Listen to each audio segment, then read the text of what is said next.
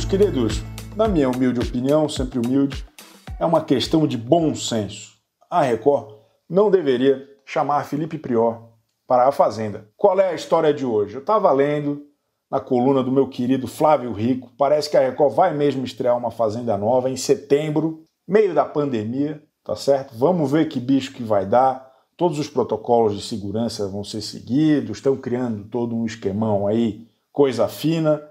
Fico preocupado, fico muito preocupado com a saúde de todos os envolvidos, mas também fico feliz. Reality show de confinamento é, é a minha satisfação, é, é, o que me comove. Ter a Fazenda toda noite para assistir na TV é, é, é um privilégio nesse momento, não é? Eu vou ficar feliz, eu vou ficar muito feliz. Eu já estou feliz só de pensar. Mas espero que todo mundo se cuide, porque realmente vai alegrar minhas noites vai dar razão aos meus dias. Esses dias tão modorrentos aí de, de pandemia, porque está sendo difícil, né? Acompanhar barraco, intriga com chavo.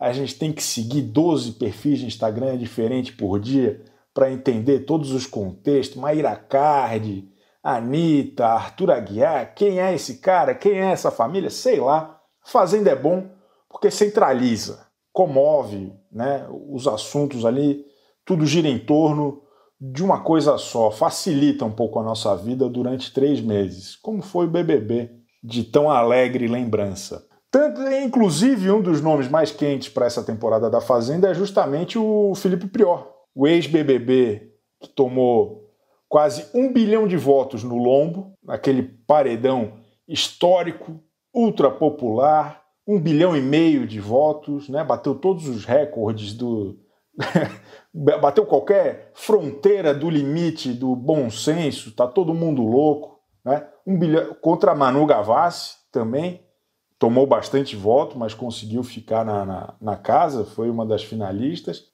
Mas Felipe Prior é uma, uma máquina de, de, mobilização até agora. Ele estreou na Record logo que ele saiu do programa por conta das acusações que estão fazendo. Ele está se resolvendo com a, com a justiça, com a polícia, sei lá mas ele botou o pé fora da, da, de Curicica, já tinha helicóptero do Luiz Bate rondando a casa dele, então ele já estreou na Record, já é da casa e, e é um dos nomes mais fortes aí para participar da, da Fazenda. Meu ponto aqui é que ele não deveria ser chamado, assim como a grande maioria dos ex-BBB 20, justamente por esse poder de mobilização. As torcidas, tanto contra quanto a favor, estão cada vez mais tóxicas. É uma galera extremista, radical, que incomoda e atrapalha o bom andamento da, da rotina aí de quem gosta de se entreter, de quem gosta de assistir aquele bando de marmanjo na TV que topa se expor por dinheiro.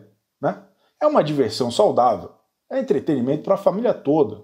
E acho que a gente não precisa ficar brigando por isso. Né? Só que como as torcidas ainda estão muito pulsantes do BBB 20, está todo mundo ainda brigando, é surreal, acho que seria bom dar uma escanteada. Acho que ter esse engajamento a qualquer preço nessa altura do campeonato, nesse momento da sociedade civil, acho que seria de muito bom senso da Record segurar um pouco esse elenco do BBB 20, porque virou um vale tudo nas redes sociais. E acho que isso não é legal nem para o próprio programa. Né? Então, se a Record ainda assim pretende ter alguém do BBB 20 na Fazenda, se aproveitar da repercussão do programa e tal, minha humilde sugestão sempre humilde, é chamar o cara que, enfim, só tem um nome. Só tem um nome.